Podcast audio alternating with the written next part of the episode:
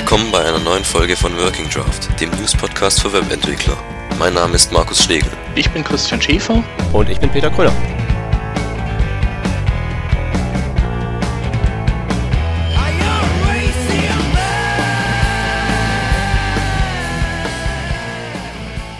Ja, Revision 2 des Working Draft Podcasts. Heute zu dritt. Ähm, wir haben noch, eigentlich sollten wir, wollten wir ja schon letztes Mal zu dritt auflaufen, aber hat dann gleich, gleich mal zum Anfang nicht funktioniert. Aber jetzt haben wir es geschafft und wollen es auch in Zukunft beibehalten, wenn möglich.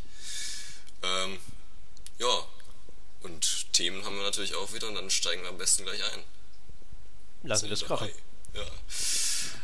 Ähm, PageSpeed hat diese Woche die Runde gemacht. Mod PageSpeed, so ein Servermodul, Servermodul für Performance. Genau. Richtig, das, das ist ja aus dem, aus dem gleichen Google-Labor ähm, entsprungen, wie auch das ähm, PageSpeed Firefox Add-on. Das, das dürfte ja so ziemlich jeder kennen. Und das ja, wie diverse PageSpeed-orientierte Tools ja irgendwie in den letzten Monaten und Jahren von Google ja, vom Stapel gelassen werden, ne? Ja, also dieses, dieses äh, PageSpeed-Plugin, da hat sich ja an, an YSlow orientiert von Yahoo. Und jetzt ja. gibt es eben, ja, jetzt gibt es natürlich die von Google den Schritt weiter, dass es eben auf dem Server gleich optimiert. Und genau. Das ist jetzt dieses Mod PageSpeed. Genau. Was genau macht denn das alles? Also im Prinzip ähm, ist das die Checkliste von, ja, grob gesagt von YSlow, aber auch, auch so vom, vom Basissatz von PageSpeed ähm, durchzugehen und zu versuchen, die eben automatisiert ähm, abzufrühstücken. Das heißt also, während bisher irgendwelche ähm, Tools zum Messen ähm, verteilt wurden und Ratschläge und äh, dann die Webworker ähm, das kapieren mussten und das möglichst äh, optimal selbst umsetzen sollten, ähm, gibt es halt jetzt dieses äh, Mod PageSpeed als ähm, ja, sehr tief äh, eingehängtes ähm, Apache-Modul, ähm, das dann viele der Optimierungen einfach äh, on the fly durchführt. Das heißt also, das ähm, arbeitet so ein bisschen wie, äh, wie Deflate, also wie das äh, Modul, was Daten komprimiert, indem es halt den, den Output äh, vom Apache abgreift, bevor der eben abgeschickt wird und, und den dann nochmal komplett umwurstet. Ähm, und da gibt es halt diverse Optionen, äh, JavaScript-Minifizierung, äh, CSS-Minifizierung, genauso HTML-Minifizierung, wer das möchte, und ähm, das automatische Setzen von, von äh, Expiry Dates, also ähm, das clientseitige Caching ein bisschen steuern. Also ist schon ziemlich äh, übel drauf. Und ähm, ja, ja. Bei, also PageSpeed, dieses Plugin zeigt dann ja auch so an, dass es äh, zum Beispiel so ineffiziente oder obsolete CSS-Selektoren, mhm. so, wenn ich wenn ich irgendwie fünfmal über also Form Form Input äh, oder Form Label Input und so weiter, das brauche ich alles nicht, kann ich einfach nur einen Input ansteuern, weil es ist klar, dass das in einem Form ist. Ja. Ähm, sowas bemängelt er zum Beispiel, macht das dann das Mod PageSpeed dann irgendwie auch gleich raus? Oder? Mm, nee, das tut's nicht, ähm, weil das auch ziemlich schwierig ist, weil du, ähm, also zumindest glaube ich, dass es das nicht tut. Ähm, ja, obwohl es, es, könnte es tun eigentlich, ja, weil wenn es also immer Seite für Seite die CSS-Dateien ähm, anpassen würde, dann könnte es natürlich schauen, was ist denn überhaupt auf der Seite da und, und entsprechend alles, was nicht gebraucht wird, wegwerfen. Aber ich glaube, so ähm, so krass ist es jetzt noch nicht. Das heißt also, es ähm, macht so eher allgemeine Optimierung. Ähm, so ein bisschen wie, äh, wie ich das eben, ich habe ja auch so eine lustige Library, die, die so ein paar Sachen macht und ähm, die halt eher so ähm, Sachen durchführt, die kein Risiko laufen, irgendwas zu zerstören. Also ich würde mal behaupten, der kann das, diesen ganzen CSS, diese CSS-Optimierung so gar nicht machen, weil das wäre ja riskant, möglicherweise mit Sachen zu kollidieren, die erst hinterher in die Seite rein requested werden. Zum Beispiel, ja, das wäre auch also so optimal. Sowas wie zum Beispiel eben äh, Form, äh, Fieldset, also so ein CSS-Selektor Form und dann. Du meinst irgendwelche äh, Optimierungen, die sowieso äh, nie ja, gen ja, schief genau, gehen also, können? Genau, weil, weil immer ein Fieldset ist immer in einem Form und kann gar nicht woanders vorkommen. Ja, aber das kann eventuell wichtig sein, wenn es darum geht, eine höhere Selektorspezifität Spezifität zu erreichen, als irgendwas, was irgendwann rein requested wird.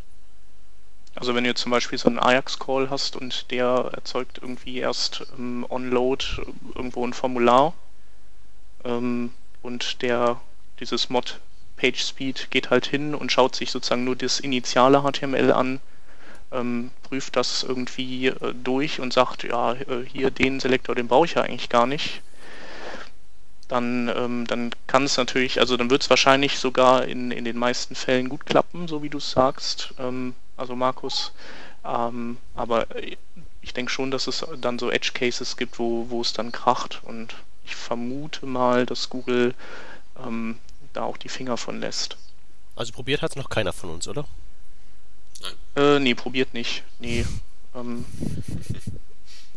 ich weiß gar nicht, gibt es das überhaupt für Windows? Ich bin ja so ein Windows-Mensch, wahrscheinlich schon, ne? Ja, also Oder? Apache, nee, gibt es nur für Linux. Sehe ich hier gerade. Ich glaube mal irgendwie steht für, für Ubuntu speziell. Ubuntu, also unter ähm, ja, Ubuntu. Ja, De Debian-based äh, oder RPM-based Linux. Genau, ja. also kein Windows. Dann bin ich wohl schuld und hätte es ausprobieren müssen. Ja, Asche toll. auf mein Haupt. genau. Ja, aber es ist schon, äh, ist schon ganz interessant. Ähm, und ähm, so die ersten Tests, die man so hört, ähm, die sind ähm, teilweise äh, vielversprechend, teilweise aber auch äh, ernüchternd. Wobei da die Frage ist, woran liegt's? Also ähm, ist vielleicht äh, der Server, wo das eingesetzt wird, zu langsam oder ähm, eignet sich einfach der Code der Seite nicht, um da noch viel rauszuholen, weil äh, da wird, denke ich, schon einiges an, an Rechenleistung erstmal verpulvert, bis dann die, ähm, das Ganze wird dann auch gecached und so weiter. Aber ähm, ähm, man muss natürlich auch einen Preis zahlen für diesen Komfort. Und ähm, da gibt es sicherlich Seiten, bei denen die Bilanz dann am Ende nicht positiv ist. Aber man kann ja auch verschiedene Sachen konfigurieren. Also ähm, man muss das Ding ja auch nicht komplett, ähm, also den, den Schubhebel ähm, nicht ganz nach vorne drücken, sondern man kann ja auch ähm, so Zwischenstufen wählen. Also ich denke, da muss man einfach ein paar Erfahrungswerte sammeln und Google sowieso Darf ich mal eine ganz ketzerische Frage stellen, Christian? Jo. Brauchen wir den Booster eigentlich noch, wenn wir das haben? Brauchst du eigentlich nicht. Also wenn die das richtig gut umsetzen, dann kannst du den, kannst du den Booster an die Wand nageln. Aber das müsste man Allerdings, alles testen. Ja, also ähm, muss man halt mal schauen, ähm, wie viel Hoster da jetzt einsteigen. Also jetzt ist es ja ähm, ähm GoDaddy, glaube ich, mit ihren 8,5 Millionen Servern, die, die haben sich mit Google zusammengetan und gesagt, äh, wir ähm, machen dann Rollout von diesem Plugin. Und ähm, das dürfte schon mal einige andere Hoster äh, motivieren, danach zu ziehen. Aber da wir Deutschen ja auch immer ein bisschen schnarchig sind, muss man mal gucken, wann das, äh, wann das hier bei uns ankommt. Und ähm, ja, vielleicht fallen bis, mir ja noch so ein, zwei Optimierungen ein. Genau. Richtig. Finden, also ich weiß zum Beispiel wie, wie, alle anderen Links auch ähm, auf workingdraft.de in unserer Linkliste zu dieser Episode. Genau, das machen wir. Ja. Also PageSpeed ähm, werden wir noch genau, also wir haben es jetzt noch nicht ausprobiert, aber werden wir noch sehen, wie das äh, genau äh, performt. Mal schauen in, in Zukunft. Genau. Ähm, nächstes Thema ist jetzt mal ein spezielleres Thema, nämlich eine ganz spezielle Web-App ähm, von den Jungs von 37 Signals, Signals die auch äh, Backpack und äh, High-Rise und diese ganzen anderen Web-Applikationen so zum, zum Projektmanagen gebastelt haben. Gibt's jetzt so eine, das ist so eine kleinere App, die einfach nur so ein Canvas eigentlich ist, wo man ein bisschen drauf rummalen kann und dann das als Bild speichern. Und zwar, es ist das Besondere, gibt es nur fürs iPad. Also läuft nur auf dem iPad. Wenn man es so im normalen Browser, auf, also jetzt so hier auf dem Desktop anspricht, dann kommt, ja, funktioniert nicht. Musst ein iPad dir kaufen und dann geht's. Wenn man dann irgendwie sich als, als iPad ausgibt, dann geht's auch nicht. Habe ich auch schon ausprobiert mit, mit dem Safari, mit dem, hier mit dem äh, Mac Safari ist ja eigentlich vergleichbar, nur eben halt diese, der Input, also mit Touch und, und, und Maus ist eben noch so ein großer Unterschied. Da haben die dann, ja, da haben die es auch so spezifisch jetzt gemacht, dass nur auf dem iPad funktioniert, egal ob das jetzt gehen könnte auf dem, auf dem Desktop oder mhm. nicht. Na, die werden es wahrscheinlich nur mit irgendwelchen äh, Touch-Events irgendwie ver ja, verknüpft haben, oder? Ich weiß, ich weiß nicht, da kennt ihr euch aus mit dem Canvas, wie da so die Inputs, wie, wie, wie fragt man so einen Input ab? Naja, erstmal hm. an sich gar nicht. Das Canvas-Element ist ja nichts als eine leere Fläche, wo du Pixel drauf malen kannst. Ja, aber, aber wie, würde man, wie würde man das so äh, jetzt, wenn man so äh, naiv hingehen würde und das einfach mal machen wollte, wie würde, wie würde man daran gehen? Ja, einfach ähm, irgendwelche Events registrieren. Ähm, ich weiß nicht, wie Touch-Events genau funktionieren, aber wahrscheinlich wird das ja so ähnlich wie beim Maus-Event sein, dass man da irgendwo Koordinaten bekommt. Ich glaube sogar, das ist das.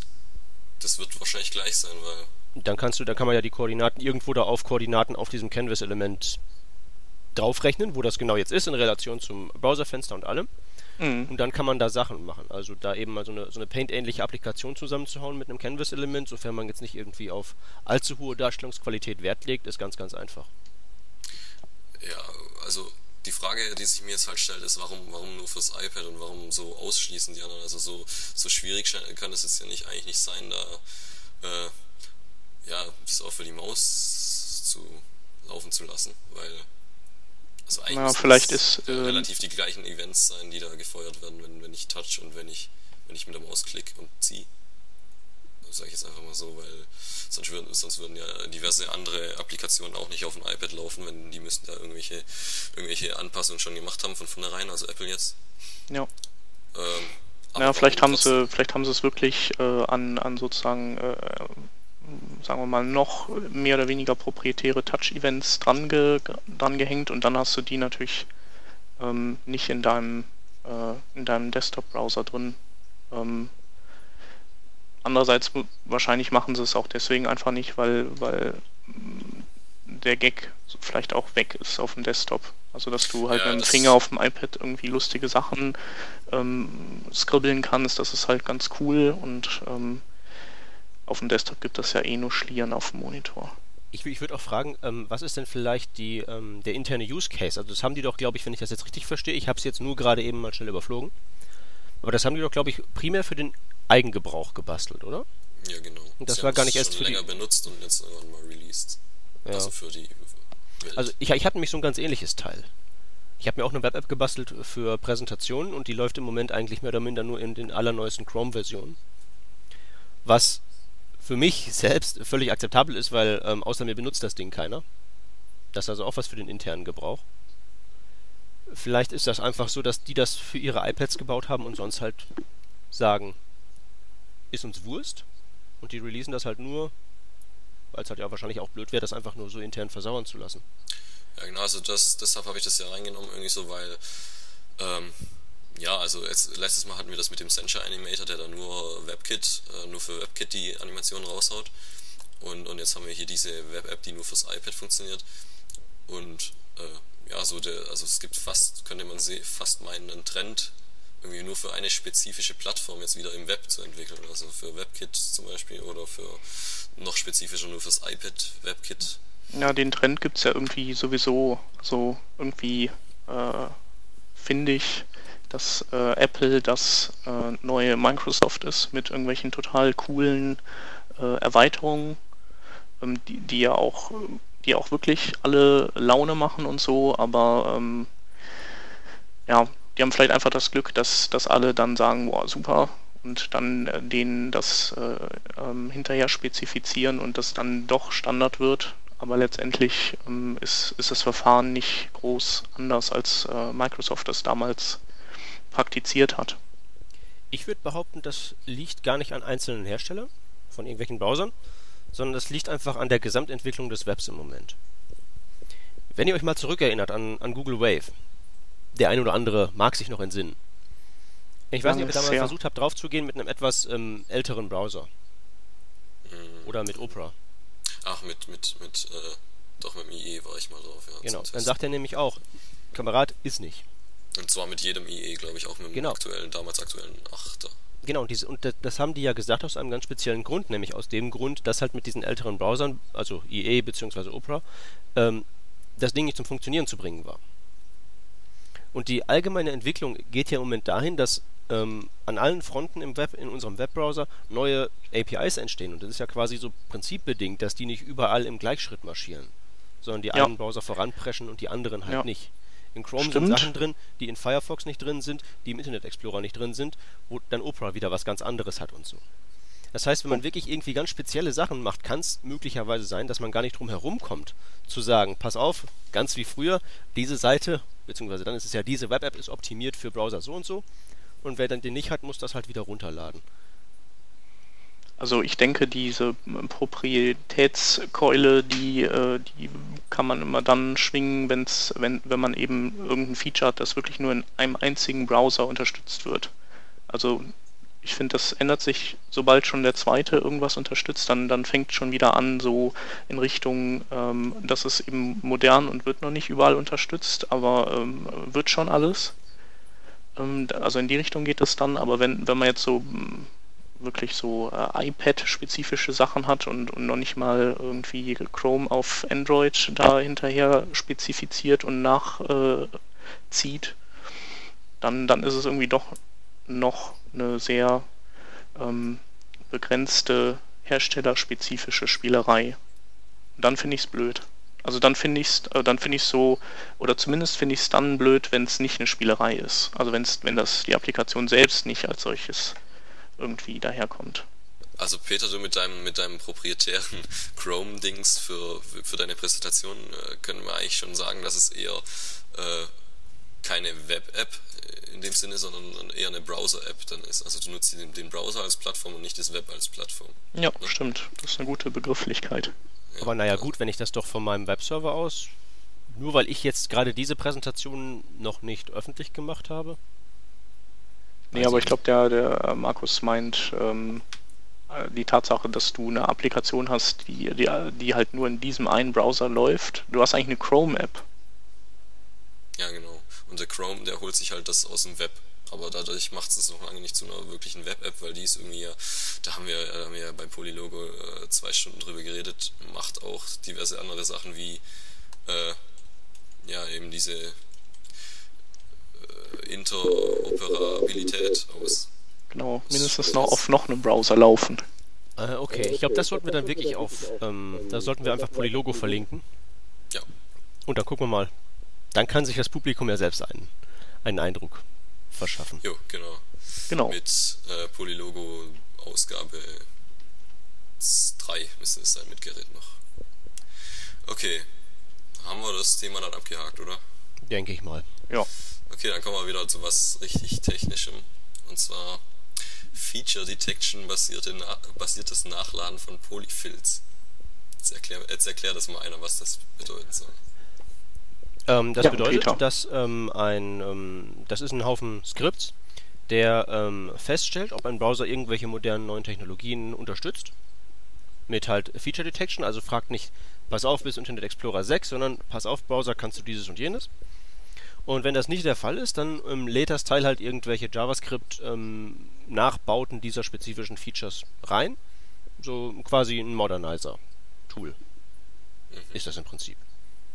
Und das ist jetzt, wenn ich das richtig sehe, ähm, eine Sammlung von einer ganzen Reihe dieser Moderna Modernisierungsskripts, richtig? Ja. Genau, ja. Also im ja, Prinzip also. äh, finden die sich ja auch, ähm, äh, wenn man mal so ein bisschen tiefer gräbt bei der ähm, HTML5 Boilerplate, ähm, da, äh, da, wird ja auf eine Sammlung von ähm, Polyfills für diverse Zwecke ähm, verwiesen. Und äh, letztendlich ist das, ähm, feiern die das ab. Und ähm, ja, die, diese Feature Detection, die läuft halt über den Modernizer, glaube ich. Okay. Also das heißt dann, wenn, wenn man das jetzt konkret mal sich äh, anschaut, wie, wie würde man das implementieren? Also Yep Nope heißt das Teil, das sagt eigentlich schon ziemlich viel und die Benutzung ist auch ganz cool. So mit äh, Yep ja, heißt ja und Nope heißt Nein und da ist, steckt die Bedienung auch schon drin.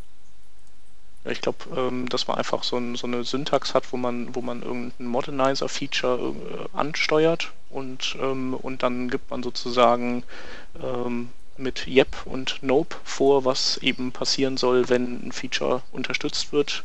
beziehungsweise eigentlich passiert da meistens äh, sowieso nichts, aber wenn es eben nicht unterstützt wird, dann wird eben ein äh, Polyfill der eigenen Wahl nachgeladen.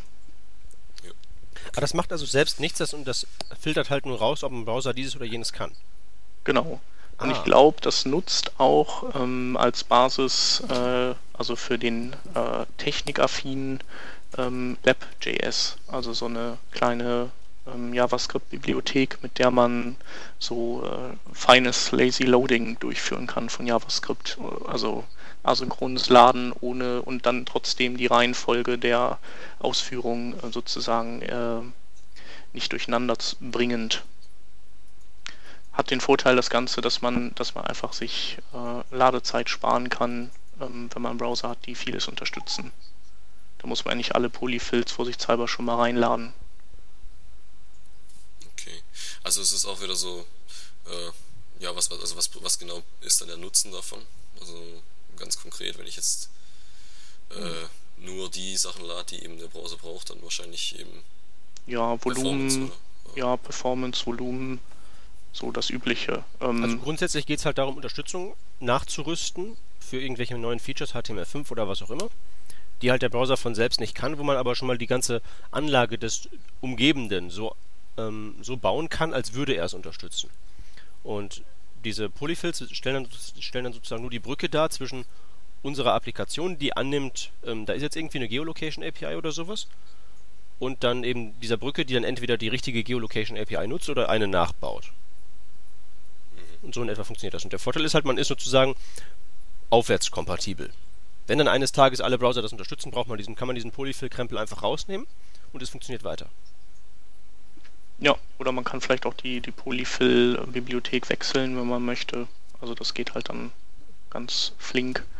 Ähm, also bis natürlich all der ganze Krempel dann auf so einem Kack-Browser wie dem Internet Explorer geladen ist, dauert es auf jeden Fall deutlich länger, als wenn man, wenn man alles direkt äh, in ein monolithisches äh, JavaScript reinpackt. Einfach dadurch, dass man erstmal wartet, bis, bis ähm, das DOM fertig ist und, und dann nach und nach irgendwas nachlädt. Das dauert länger, bis dann alles da ist. Ähm, aber man spart sich halt das Ganze ähm, für die vielen anderen Browser, die, die ja auch immer mehr können. Also ist halt vorwiegend eine positive Sache oder überwiegend, würde ich sagen. Also nicht nachteilsfrei, aber überwiegend. Die Frage, die ich an der Stelle mal an euch hätte, benutzt ihr solche Sachen wirklich? Polyfills, Modernizer und sowas? Also ich habe ich habe es noch nie benutzt, ehrlich gesagt. Nee, also Modernizer nehme ich. Vielleicht mal also so zum Testen. Klar, aber aber das ist irgendwie Nee, sonst nicht. Ich muss nämlich ganz ehrlich gestehen, ich habe ja auch, ich, ich erzähle ja nun nicht, nicht selten von solchen Sachen, womit man irgendwelche HTML5-Features nachrüsten kann und sowas. Aber tatsächlich ist es dann doch so, dass, dass ich das äußerst selten in freier Wildbahn erstens sehe und zweitens auch selbst gar nicht einsetze. Ja, aber ich glaube, das liegt auch daran, dass äh, viele der Neuerungen von HTML5 ähm, jetzt auch nicht auf ähm, vielen ähm, Durchschnittswebseiten benötigt werden. Das heißt also, ähm, wenn, dann muss das ähm, irgendein Spielwiesenprojekt sein oder man muss halt das Glück haben, ähm, dass man einen Kunden hat, der irgendwie mit Canvas und Geolocation und äh, SVG und so weiter irgendwas Geiles zusammengetackert haben will. Ähm, Die Formular passiert aber halt nicht oft. Formular API, Validierung und Widgets, das ist doch eigentlich ein relativer Standardfall, würde ich sagen. Mhm. Da gibt es ja, auch gute Polyfills, aber irgendwie, aber irgendwie habe ich so den Eindruck, ähm, bei mir selbst und auch bei anderen, dass da irgendwie so diese. Wobei bei den Formularen würde ich sagen, da ist der Polyfill, der, der, den wir alle nutzen, einfach früher da gewesen. Das ist dann äh, einfach so eine Bibliothek aller Dojo und Digit. Ähm, die hat man schon gelernt und kann man und ähm, die kommen einfach zu spät jetzt mit, mit den Polyfills. Ja, ich glaube auch, das sind einfach so diese, die, die mentalen Transaktionskosten eines Umstiegs ja. Einfach, einfach viel zu hoch, weil man sich da neu reindenken muss. Und das ist, glaube ich, bei vielen Sachen so. Und das Würde ist manchmal, sagen, manchmal, ja. manchmal, einfacher zu sagen, pass auf, wir nehmen jetzt diese Formularfelder entweder gar nicht oder wir nehmen hin, dass die halt nur in einigen Browsern funktionieren. Oder wenn wir jetzt irgendwie unsere abgefahrene Canvas-App machen, dann nehmen wir halt hin, dass das im Internet Explorer nicht geht oder so. Mhm. Das ist, glaube ich, einfach unterm Strich viel einfacher und es rechnet sich wahrscheinlich in vielen Fällen, ist mein Eindruck, gar nicht diese Dinger so zu verwenden. Vielleicht geht es ein bisschen einfacher, wenn man eben so ein ähm, so ein hilfreiches Tool hat wie dieses, was halt das ein bisschen einfacher macht, die Dinger einzusetzen oder rauszunehmen oder sowas.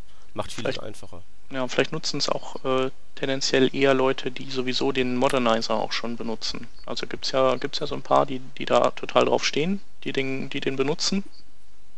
Und der ist ja auch nicht, äh, ist ja auch nicht schlecht.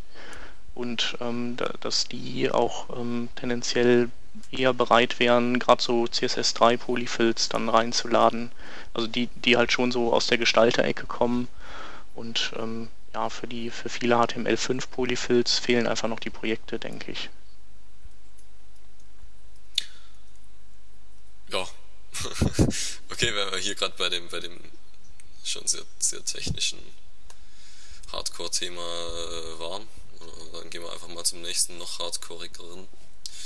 Zumindest hört sich's mal spektakulär an. Hardwarebeschleunigung. Und zwar 3D für 3D in Chrome 7 aktivieren. Genau, da muss mir jetzt erstmal jemand erzählen, was das genau ist. Das weiß ich nämlich gar nicht. Ähm, ja, also letztendlich ist das äh, Chromes äh, Version der ähm, mittlerweile ja schwer an Fahrt ähm, aufnehmenden ähm, Hardware-Beschleunigungsunterstützung äh, im Browser. Also sprich, der Browser ähm, bastelt zusammen mit dem Prozessor nicht in seinem stillen Kämmerlein alles alleine, sondern äh, man ist auf die Idee gekommen, dass, dass halt moderne Grafikkarten ähm, mit mehreren Teraflops Rechenleistung ja irgendwie auch mal was tun könnten. Das ist übrigens das, was bei Android äh, immer noch nicht durchgedrungen ist, dass man auch die Grafikkarte benutzen könnte für UI. Mhm. Aber ist das denn, das ist doch erst ab äh, der 2, also ab der jetzt in 2.3 umbenannten 3.0er äh, möglich, ja, das, oder? Äh, da soll das mal kommen, weiß ich jetzt gerade nicht, ob das, ob das schon, also auf jeden Fall in den aktuellen, die aktuell so verteilt sind, ist es überhaupt noch nicht mhm. Und deshalb ruckelt es auch wie Sau. Ja. Ja, also ähm, ähm, eigentlich muss man sich wundern, warum das überhaupt so lange gedauert hat. Weil äh, ja. spätestens mit DirectX 9 ähm, hätte man das machen können, weil ähm, Windows Vista ist ja auch der komplette, das komplette Desktop wird ja auch sozusagen live äh, auf, also als Texturen auf irgendwelche lustigen ähm, 3D-Planes gemappt und ähm, dann Hardware beschleunigt dargestellt und äh, das hast du ja bis runter auf Netbooks schon seit ewigen Zeiten zur Verfügung. Aber irgendwie gewinnt das ganze Thema so insgesamt auch im Videoschnittbereich und so äh, erst jetzt an, an richtiger Fahrt.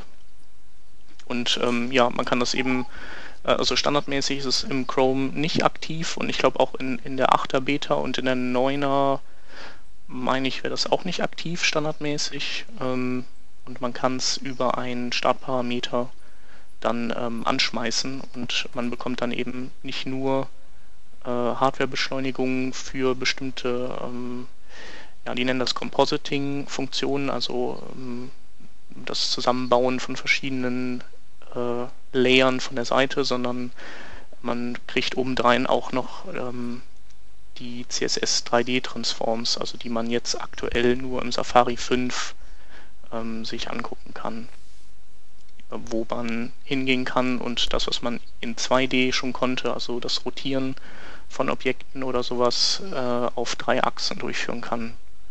Und also das ist schon cool. Die Hardwarebeschleunigung, die gilt auch für 2D-Transforms. Äh, genau, die ja, geht, also. Und, und, und merkt man da dann, also, wenn man das, du hast es in Benutzung, merkt man ja. das? Also ich habe noch äh, keinen Benchmark durchgeführt, aber ähm, kann ich ja mal nebenher machen und dann mal gucken. Also die dauern also, nicht ewig. Wollte ich nämlich gerade mal fragen, hat man damit überhaupt ein Problem, wenn man da jetzt ein so ein 3D-Objekt durch die Seite rotiert mit irgendwie einer jQuery-Animation oder sowas? Äh, ja, ich habe letztens, äh, ja, also ich habe ähm, hab hier letzte Woche noch mit, äh, also richtig äh, dolle mit 2D-Transforms rumgefuhrwerkt und äh, die Browser auch richtig böse ins Ruckeln bekommen. Ähm, und ähm, im Chrome merkt man es auf jeden Fall. Also IE9 ist äh, rattenschnell und ähm, der Chrome, der hat auch, also zweitplatzierter war eigentlich Safari 5 und nachdem ich dann in Chrome die Hardwarebeschleunigung angeworfen hat, ähm, hat er sich dann direkt mal hinter den IE9 gesetzt, so ähm, was äh, in Sachen butterweich animiert. Der IE9 hat ja auch Hardwarebeschleunigung? Mhm. Ja, das auch, ist ja so das Äh, 3D nicht, ähm, aber ich habe ich hab nicht mit 3D äh, Transforms gearbeitet, sondern mit 2D Transforms und die werden also. dann auch beschleunigt. Genau. Okay.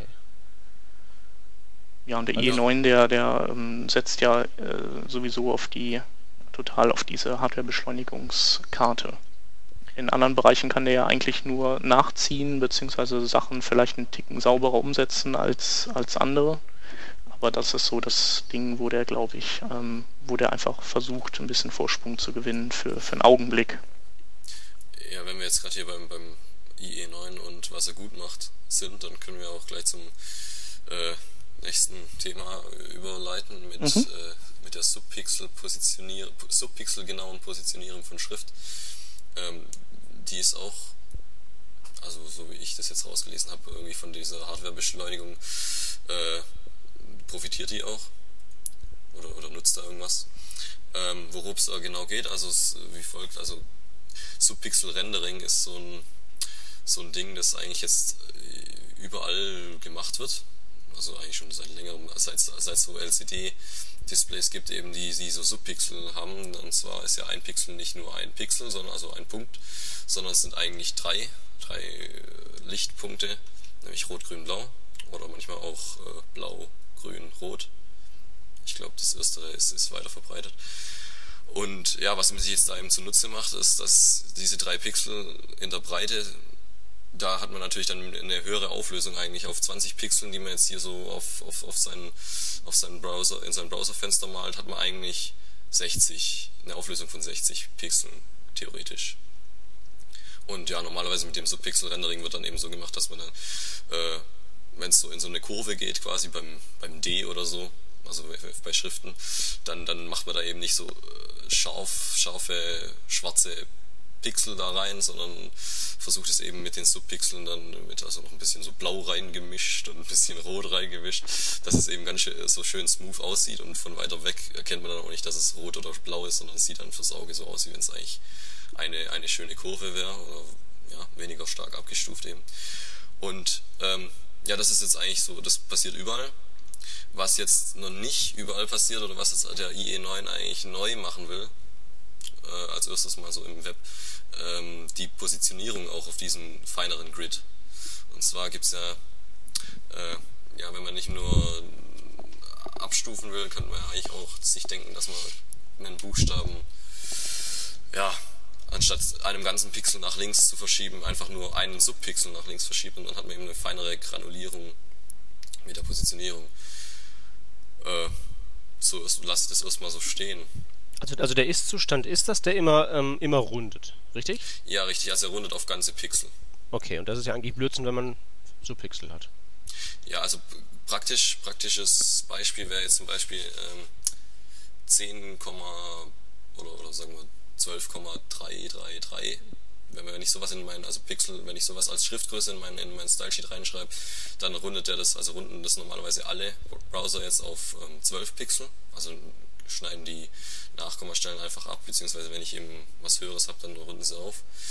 Ähm, das heißt, mir gehen eigentlich 0,33, also ein Drittel Pixel geht mir verloren an Größe. Das heißt, meine Schrift wird eigentlich kleiner, als sie sein sollte. Und äh, wenn ich jetzt hier so Subpixel-Positionierung mache und, und Subpixel äh, große Schrift, also mit als Größeneinheit noch dazu nehmen, kann ich eben so ein Drittelpixel äh, genau abmessen und dann kann ich so ein, kann ich eben 12,33 ist dann 12,33 groß und nicht 12.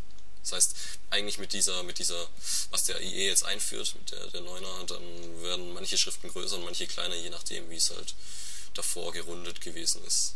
Ja. Natürlich wird es immer noch gerundet, das ist jetzt nur kleinere Rundungsstufen, aber ja, also theoretisch. Aber intern theoretisch. rechnet er auf jeden Fall nicht mehr mit Rundungen dann, ne? Das heißt also, wenn du dann irgendwie äh, kann ja auch sein, dass du dann ähm, die Schrift ist so und so viel Prozent größer als die davor und, und dann hast du auch da überhaupt keine, keine Rundungsprobleme mehr.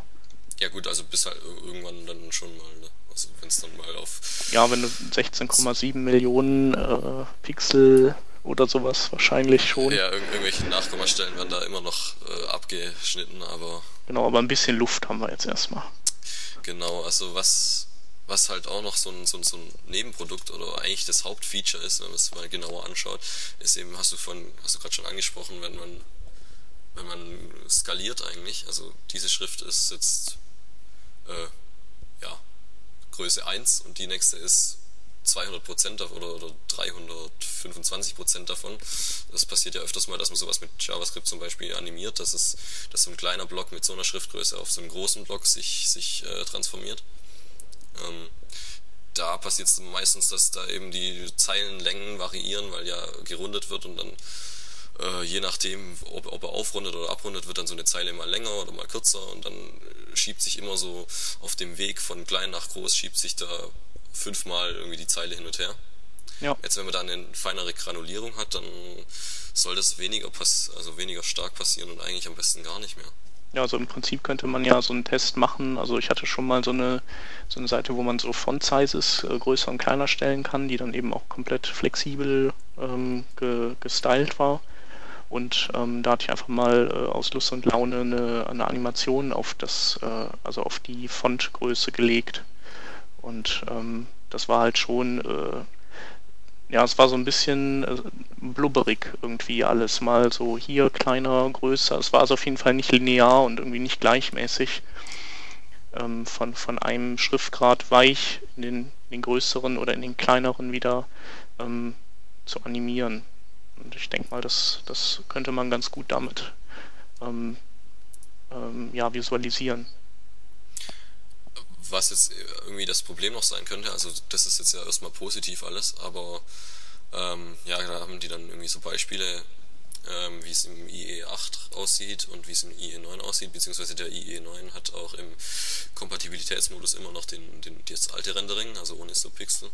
Ähm, und, und äh, ja, der Vergleich da dazwischen sieht irgendwie schon also besser, also sieht der i9 auf besser aus. Aber dann haben sie irgendwie, äh, sagt man, den Fehler gemacht, da das, das, das Browser-Rendering Rendering von, von dem Browser, mit dem ich gerade das Ganze anschaue, also jetzt bei mir jetzt ein, ein Chrome unter Mac, ähm, daneben gestellt noch als Vergleich und dann äh, sieht halt irgendwie beides ziemlich, trotzdem noch ziemlich blöd aus. Also es kommt immer auf irgendwie auch ein bisschen auf die Gewohnheit, Gewohnheitssache an. Als ich mal eine längere Zeit unter Windows wieder war, habe ich mich auch wieder daran gewöhnt, dass alles ein bisschen körnerig, körnerig, ist.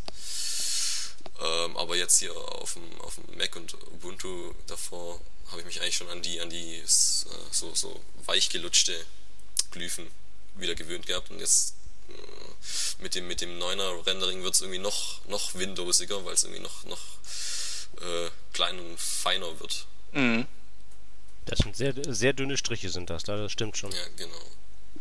Und ich glaube also, übrigens, dass das alte beschissene Font-Rendering haben uns ja die, äh, die hat uns ja die äh, Microsoft Office Abteilung eingebrockt. Die, äh, ja, ja, die waren Ach, irgendwie. Wer, wer da jetzt im Einzelnen der Böse ist oder nicht? Ja, nur so als kleinen Fun-Fact. Ich, ich meine, ich meine nur, also ich, ich bin da ganz bei Star Wars, den ganzen Todesstern sprengen. Ja. Welche Abteilung dann da jetzt die bösere ist oder nicht, ist ja egal. Stimmt auch wieder. Weg. Also generell ist halt so der, der große Unterschied, also bei Windows, die äh, mit ClearType, die sind da ziemlich, ziemlich wissenschaftlich an die, äh, gehen da ziemlich wissenschaftlich an die Sache ran und wollen eigentlich die Schrift so, wie sie äh, möglichst mathematisch korrekt darstellen. Das ist eigentlich jetzt mit den Subpixeln, das geht immer noch weiter in, in die Richtung. Und jetzt hier auf dem Mac oder ich weiß nicht, wie, wie das auf, auf Linux was es da alles so gibt. Also ich fand, ich fand das ziemlich vergleichbar mit dem Mac hier. Der rendert halt irgendwie alle Schriften ein bisschen, bisschen voller und ein bisschen dicker.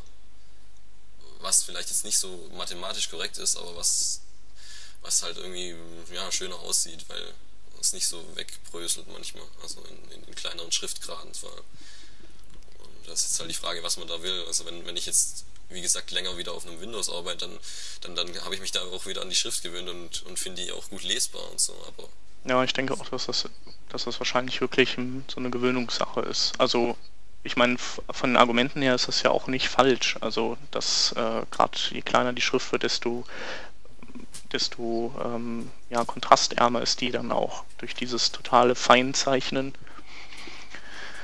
äh, ist nicht von der Hand zu weisen. Aber ich glaube, das ist tatsächlich auch ähm, Gewöhnungssache. Es geht halt jetzt halt immer mehr irgendwie so in die, in die höheren DPI-Lagen. Mhm. Jetzt mit, mit, dem iPhone, mit dem aktuellen, da hat man jetzt, äh, ich weiß gerade gar nicht mehr genau, aber, aber weit über 200 DPI, glaube ich. Und, ja. und, und so, ein, so ein Laptop hat ja auch schon einen Haufen. Da, da erkennt man ja manchmal die Schrift, wenn sie nicht skaliert ist, gar nicht mehr von weitem, kann man gar nicht mehr gescheit, gescheit lesen. Und da ist halt die Frage, ob das noch so eine exakte, exakt, so ein exaktes Rendering, wie es jetzt der IE9 macht, überhaupt noch nötig ist. Weil ja, wird eh alles feiner aufgelöst und auf dem Papier, irgendwann sind wir dann so weit, dass wir wie auf dem Papier gedruckt lesen und ob es da noch so feine Unterscheidungen braucht. Mhm. Ja, also früher, sie hätten, sie hätten das Feature früher bringen können. Ja, genau.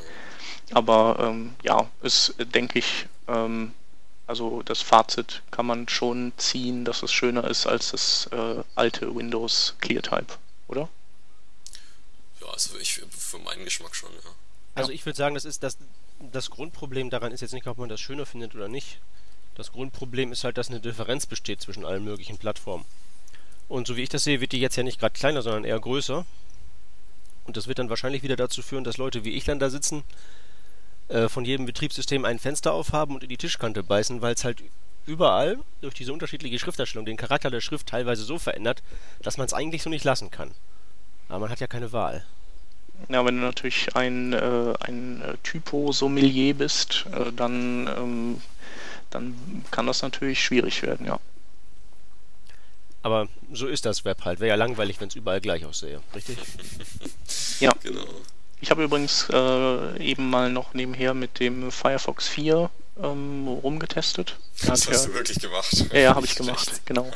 Und ähm, ähm, übrigens äh, mit dem Chrome habe ich eben auch noch umgetestet, aber der Firefox 4, der nutzt ja auch äh, das Direct Write von, ähm, vom, also aus dem DirectX ähm, Sammelsurium und äh, auf der Blogseite von, von Microsoft, wo, wo halt dieses äh, Subpixel-Rendering mal thematisch angesprochen wird, da gibt es ja auch so Boxen, wo man dann ähm, diesen Vergleich machen kann zwischen, äh, das macht der IE9, das macht der IE8 und ähm, die dritte Box ist ja dann, das macht Ihr Browser. Und ähm, der Firefox 4 rendert das, was dann sozusagen live vom, vom aktuell benutzten Browser beim Betrachten ähm, gerendert wird. Das, das sieht halt genauso aus wie die Box vom IE9. Also es ist also sozusagen ein System, also eine Architekturgeschichte und also von Windows und okay, weniger also vom steckt, Browser. Ja, okay, dann steckt das direkt schon in dem Direct Write drin. Das habe ich habe ich eigentlich gedacht, das hätte ich anders rausgelesen, dass das nur für den IE9 direkt in dem Clear-Type von dem jetzt irgendwie nee. reingebaut ist. Aber okay, es ist, ist systemweit in die API. Genau. API das finde okay. find ich klasse. Das ist wieder ein Stück weit mehr Berechenbarkeit. Ja. ja. Es gibt ja diesen, diesen, diesen einen Chart ähm, von, ich weiß gar nicht mehr, welche Seite das war, ich werde es raussuchen und dann können wir das verlinken, wo gezeigt wird, unter welchen Bedingungen welcher Browser auf welcher Windows-Variante welches Rendering-System benutzt und was dann da rauskommt. Ja, das war das ähm, von Typekit. Die haben das doch gehabt. Ich glaube, es war Typekit, ich weiß es nicht genau. Aber auf jeden Fall ist das äh, einfach, einfach sieht nett aus, so als Chart. Mhm. Aber der Schluss, den man eigentlich nur daraus ziehen kann, ist, geh doch weg mit dem Scheiß. Mhm. weil, weil, das, weil das einfach so völ völlig Banane ist und da können die unterschiedlichsten Sachen bei rauskommen. Und wenn ja, jetzt alles so auf dieser Plattform bei den modernen Windows-Systemen alles ein bisschen einheitlicher wird, bin ich da aber sowas von für. Ja, das wäre cool. Klasse. Auf jeden Fall. Also der Firefox ist ja auch so eine, so eine Bratwurst, was Fonts angeht. Der, der, der, der, der muss ja das nehmen, was das System ihm immer hinsetzt, weil er auf allen möglichen Systemen unterwegs ist. Ja, aber die, äh, also Safari und Opera, die sehen irgendwie nicht so verunglückt aus. Nicht ganz so. Und äh, teilweise kannst du bei denen auch noch mit ein paar Tricks was tun an einem Font-Rendering. Ähm, beim Firefox äh, kannst du alles vergessen. Also ich hatte ja mal irgendwann mit äh, sozusagen einem äh, eigenen Font Anti-Aliasing rumgespielt, wo ich äh, hingegangen bin und ähm, die Sachen doppelt so groß gemacht habe oder zweieinhalb mal so groß und dann runterskaliert. Ähm, dadurch habe ich ja dann so eine Interpolation dann beim Runterrechnen. Das sah dann auch richtig geil aus in so coolen Browsern. Ähm, aber im, also selbst im IE sah es besser aus als im Firefox. Ähm, also der Firefox ist da schon übel drauf. Naja, was heißt übel? Also generell sollte es ja eigentlich sowieso sein, dass das Schriftrendering gar nicht in gar nichts mit den Leuten zu tun hat, die das Web machen. Das ist ja eigentlich wirklich eine Sache der Plattform. Wenn es halt nur nicht so wichtig wäre. Ja. Genau, aber es wird ja immer besser. Okay. Einheitlichkeit Hm. ist gut. Genau. Und ich habe noch einen anderen Test gemacht und zwar habe ich eben den Chrome mal durch die durch den IE Test Drive durchgejagt, einmal mit und einmal ohne Hardwarebeschleunigung und äh, bei den Beispielen da hat es äh, leider nichts gebracht. Also Hm. ist jetzt noch nicht so der der ähm, Nachbrenner-Effekt. Okay. Das kommt ja noch. Ja. also, wenn wir hier gerade bei, bei Typo sind, dann würde ich sagen, dann ziehen wir das Thema hier auch gleich vor mit Adobe. Haben wir ja letztes Mal auch schon gehabt. Ja, die bemühen sich irgendwie jetzt. Äh, im, im, Im Grundschulzeugnis steht dann immer, er bemühte sich stets. Mhm. Äh, sie machen jetzt hier so, also für jQuery, jQuery gibt so es so, ein- so ein Plugin, das heißt JQ Slick Wrap. Habe ich, hab ich noch nie benutzt oder auch wieder nur ausprobiert, aber noch nie produktiv eingesetzt. Das macht eben, ähm, so wie, wie man es von Magazinen her kennt, äh, so ein, so ein, so ein, so ein, ja, also wenn man da zum Beispiel so eine Giraffe, so ein Bild von einer Giraffe, die irgendwie ausge, äh, wie nennt man das, ausge, ja, mit Photoshop irgendwie so halt den Hintergrund raus und man nur die Giraffe. Freigestellt, meinst du? Genau, freigestellt, meine ich, ja. Das lag mir auf der Zunge. Ähm, wenn, ich, wenn ich das irgendwie so in so mein schönes Seitenlayout rein haben will, dann pflanze ich da eben meine freigestellte Giraffe rein und dann lasse ich da Text daneben laufen und der läuft dann schön über die Schnauze da am Hals entlang und unten an den Beinen. Und es ist eben nicht so eine flache, äh, so, es läuft nicht so flach am Rand entlang, wie wenn ich einfach nur so ein Objekt floate, also ein einfaches Bild floate, sondern, sondern passt sich eben an. Also das, Das das sorgt dafür, dass man also mit einem Text rauskommt aus diesen ähm, einfachen quadratischen Formen, richtig? Ja, richtig. Ah. Und da gibt's also da gibt's dieses dieses Plugin ähm, und jetzt hat Adobe das äh, so quasi dieses Plugin, also ich weiß nicht, ob sie sich wahrscheinlich haben sie das gar nicht gekannt. Äh, auf jeden Fall haben sie sowas in der Art jetzt direkt wollen sie in in, in WebKit äh, einbauen und arbeiten da mit Google zusammen, um das mal voranzubringen. Gibt es so eine Demo? Eigentlich gibt es da nur ein Video ähm, auf, auf, auf einem, ich glaube, ein Dell Streak ist das, dieses komische Mittel, äh, dieses Mittelding zwischen Tablet und, und, Und Backstein. äh, Smartphone, ja genau, ein Backstein. Ähm, Gibt es dann so, das erste Bild ist, sind zwei, zwei Spalten von Text und in der Mitte so eine, so eine Art Kugel, so ein Kreis und da ist auch noch Text drin und dann zieht er den eben mit dem Finger so hin und her und der Text fließt da schön drumherum, dynamisch, ähm, immer gleich und ja. Ja, das So ist schon, sieht Prinzip. schon gut aus. Jo, ich kann, ich kann nur empfehlen, liebe Hörer, auf die Seite gehen, Video angucken. Das ähm, klingt jetzt wahrscheinlich nicht so beeindruckend, aber das ist wirklich nicht verkehrt. Wenn das denn irgendwann mal aus diesem proprietären Adobe Branch von WebKit auch rauskommt. Ja, das ist halt die Frage. Also wenn Sie mit Google jetzt zusammenarbeiten, da sind Sie irgendwie äh, große Homies da mit Google, seit Sie, da, seit Sie sich gegen Apple verbündet haben, äh, machen Sie da einiges zusammen und äh, ich hoffe mal, Google kriegt das dann schon irgendwie in Chrome WebKit auch rein dann. Ja, Ja. aber es ist übrigens eine, eine nette Neben äh, ähm, dass sie das eben nicht mit Apple zusammen machen, sondern mit ja, Google. stimmt. Also Safari ist ja, ich glaube, der ist noch, trägt noch mehr bei zu WebKit zurzeit, oder?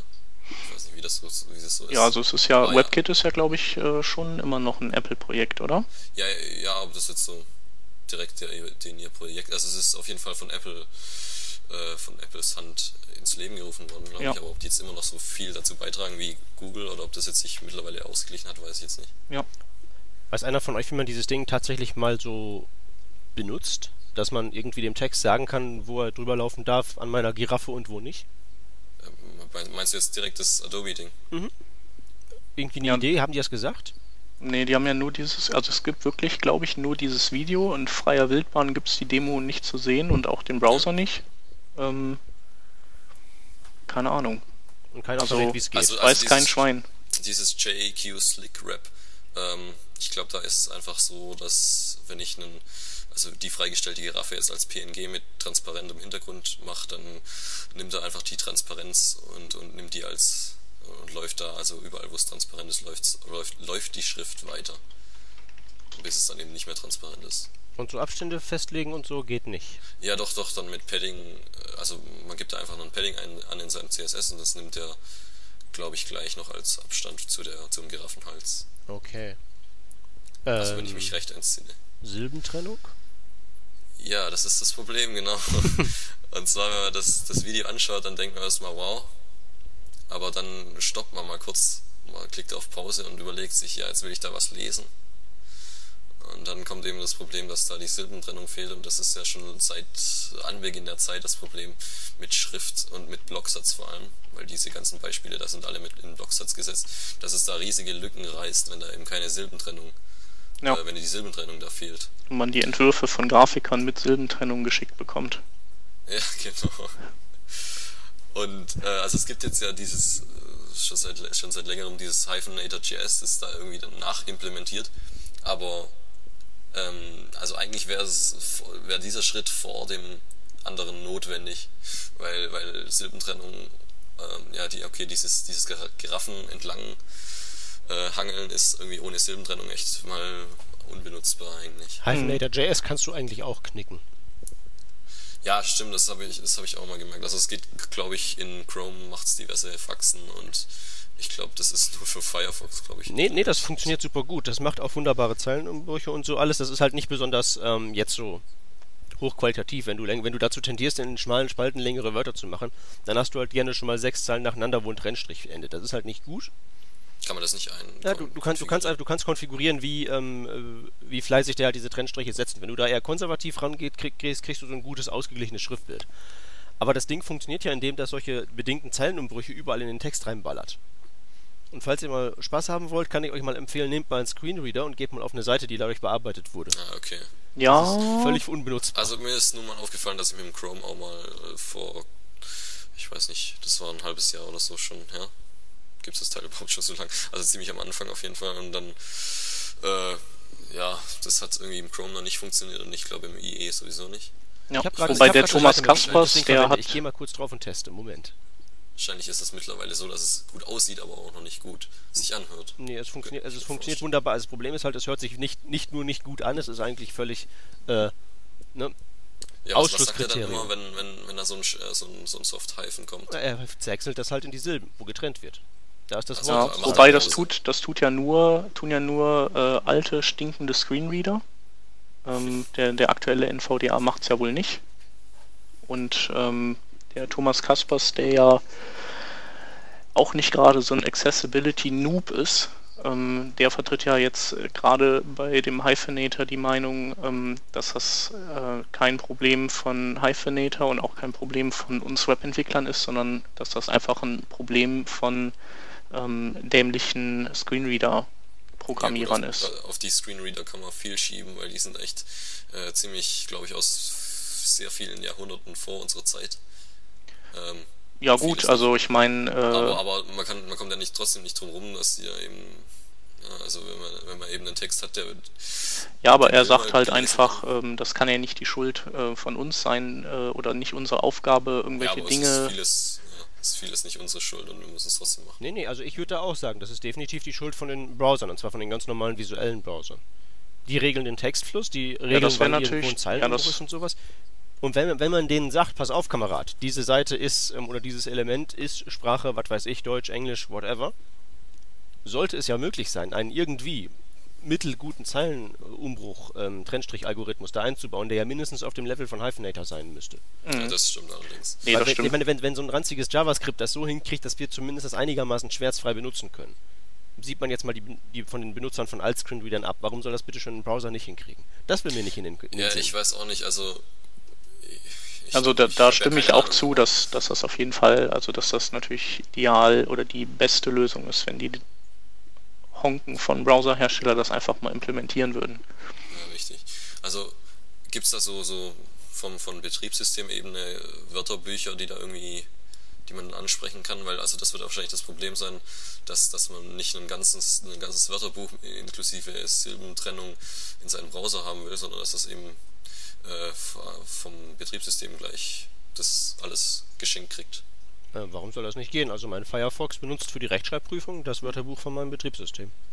Ja, okay, ja, weil dann, ja, dann wüsste ich auch nicht, wo das Problem ist. Also da könnte es vielleicht, hätte es noch dran liegen können, aber wenn es, wenn dem nicht so ist. Ja, das Problem könnte ja. eben darin liegen, dass man eventuell bei einigen Teilen in der Seite, also beispielsweise wenn man irgendwie Source Code ausgibt oder sowas, da eben keine Silbentrennung haben möchte.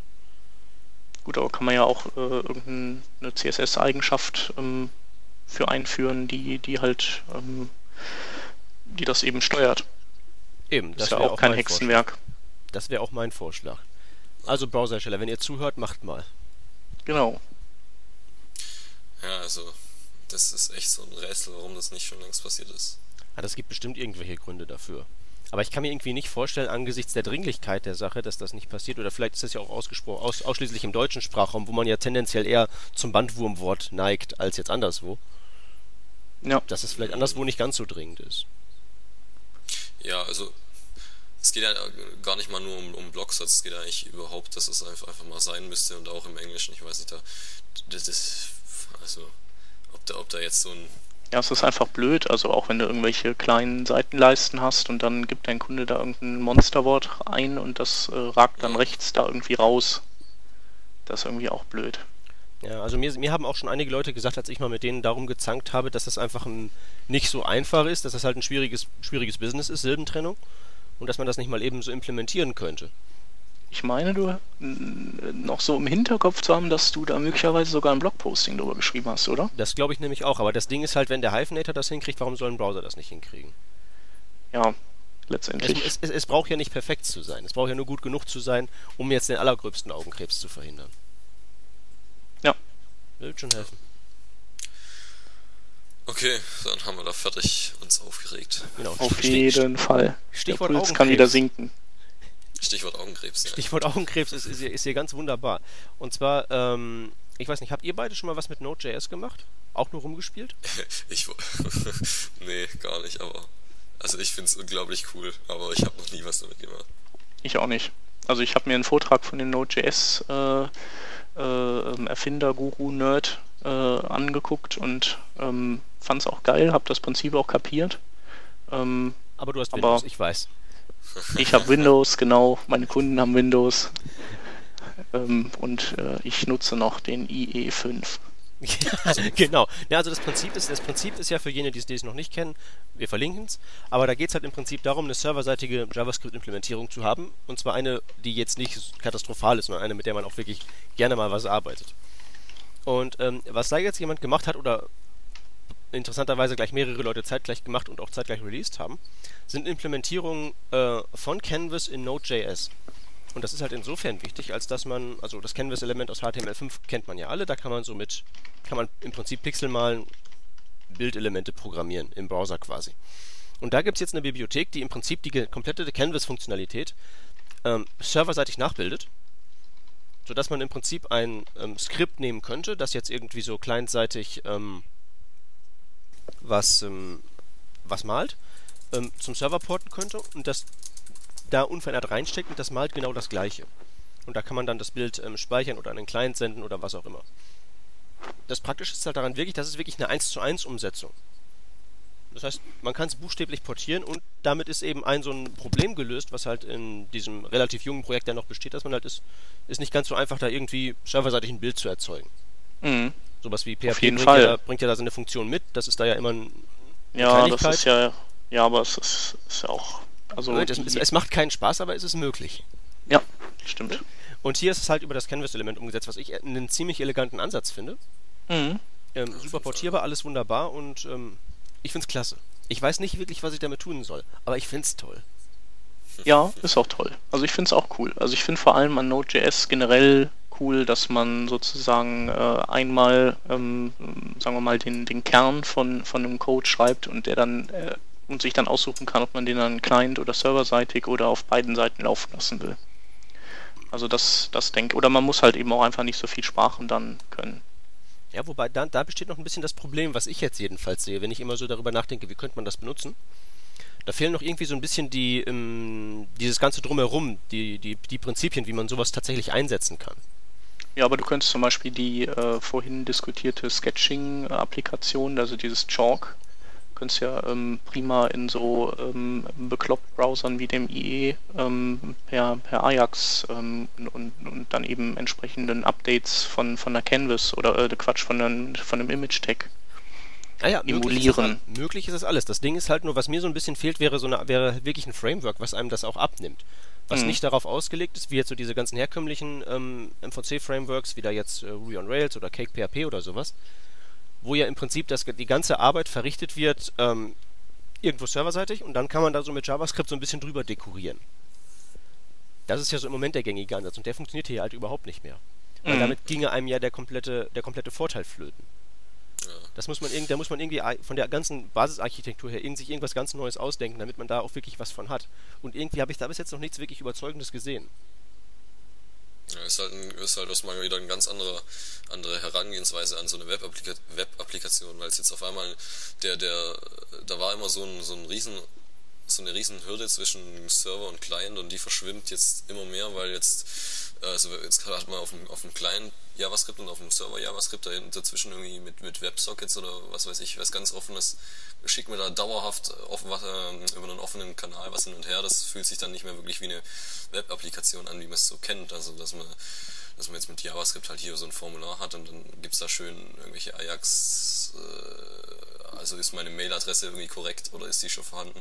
Und dann schicke ich ab und dann geht's an den Server, sondern das ist halt dauerhaft offen und kann auch von beiden Seiten da, das ist eher schon wieder, geht schon wieder fast Richtung natives Feeling von so einer App. Ja, ich denke auch irgendwann ist dieser ganze, dieser ganze, äh, diesen ganzen typischen Request-Zyklus, den wir hier jetzt heutzutage haben mit Absenden, Empfangen und so weiter und so weiter, das ist irgendwann alles, alles, alles Wurst. Das wird alles irgendwie so sein, wie, so, wie es bei Facebook ist. Das ist da, die haben da, die haben da zwar keine stehende Verbindung, aber da kommt ja diese Seite auch über irgendeine JavaScript-Stelle immer so in Paketen an. Und wenn das mal irgendwann mal auf so eine Basis gestellt ist, die jetzt nicht so ein äh, lahmarschiges Ajax ist, sondern mit WebSockets oder ähnlichem läuft, dann ähm, wird sich das alles ganz, ganz anders anfühlen als heutzutage. Aber ja, da ist also spätestens dann brauchst du ja sowieso, dann, dann musst du ja sowas wie Node.js einsetzen, weil du willst ja dein, dein, deine PHP-Instanz jetzt irgendwie nicht verbraten für so ein Kram wie WebSockets. Ja, du, du, du musst komplett, man muss halt einfach komplett umdenken. Allein schon so Sachen wie, wie halt eben MVC, äh, da ist ja irgendwo eine Art von Template drin. Aber das kann ja irgendwie nicht so funktionieren, dass da irgendwie so ein Template irgendwo auf dem Server liegt, weil irgendwie muss dieses Template ja auch greifbar und verwendbar sein für irgendwelche JavaScript-Geschichten. Also da muss man irgendwie komplett umdenken. Da Mhm. habe ich schon ein paar Ansätze gesehen, aber ähm, das waren dann halt teilweise eben theoretische Ansätze, die halt so als Diagramm an, an einem Whiteboard oder so ganz schön aussahen. Aber zum Anfassen habe ich noch nichts gesehen, was mich überzeugt. In Node.js sind sie im Moment sehr fleißig dabei, irgendwie Rails-Clones zu schreiben. Was Mhm. man machen kann, aber was irgendwie meiner Ansicht nach bedingt sinnvoll ist. Ja, schon. Ja, aber das ist ja immer bei allen neuen Sachen, muss man erstmal ein bisschen rumspielen und die Grenzen austesten und Und Rails-Clones schreiben. Wir können, Ja. wir können, wir können eigentlich für mit Node.js da so ein CAE äh, verlinken, fällt mir gerade ein.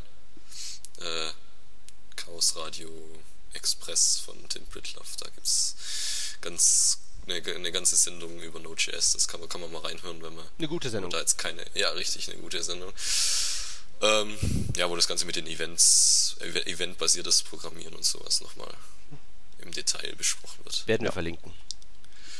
ja, fein. Und wir haben eigentlich unsere Themen jetzt auch schon fertig. Tja, viel zu Abgehakt. tun für den Leser, viel zu lesen. Viele Links. Ja, richtig. Aber zum Glück sind wir hier nicht bei irgendeinem äh, Pflichtevent, sondern man kann sich das raussuchen, was man braucht. Wer? Seit Ganz das genau. denn? Ja, obwohl, da- stimmt. Dachte, wir haben das jetzt hier so bestimmt. Stimmt. Der Peter wollte ja dieses diktatorische Prinzip durchsetzen. Ja, ja stimmt. Ja.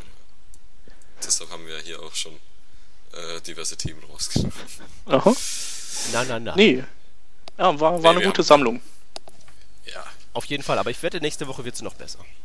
Ja, auf jeden, Fall, auch, ja. Das Okay, dann ähm, nochmal aufrufen zum äh, Flutter-Klicken. Und zum. Kommentieren.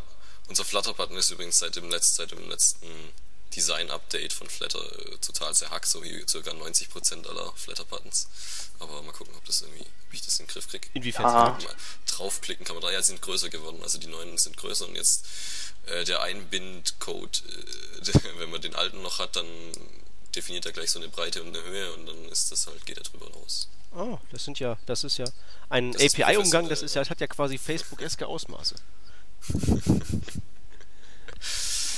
Okay, ja, aber mal draufklicken kann man trotzdem. Das ist die Genau. Hauptsache. es nicht gut aussieht. Und tweeten und Kommentar äh, absetzen und äh, Themenvorschläge für die nächste Sendung. Themenvorschläge und sowieso bei Facebook liken und bei allen sozialen wir noch äh. Bookmarkdiensten bookmarken. Ja, bei Facebook sind wir nicht, aber egal. Okay, äh, haben wir's, ne? Denke ich mal. Genau, Jo, dann tschüss, bis zum nächsten Mal. genau. Ciao, ciao. Ciao.